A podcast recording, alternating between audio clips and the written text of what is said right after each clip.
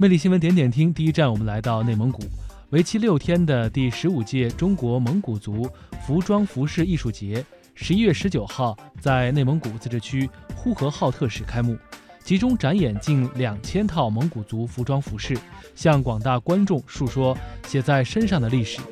民族服饰被称为穿在身上的文化，写在身上的历史，具有鲜明的民族特征。蒙古族传统服饰是中国珍贵的非物质文化遗产。内蒙古于二零一二年发布《蒙古族部落服饰地方标准》，为规范蒙古族传统服饰的制作和使用提供了依据，为民族文化保护和传承开辟了新途径。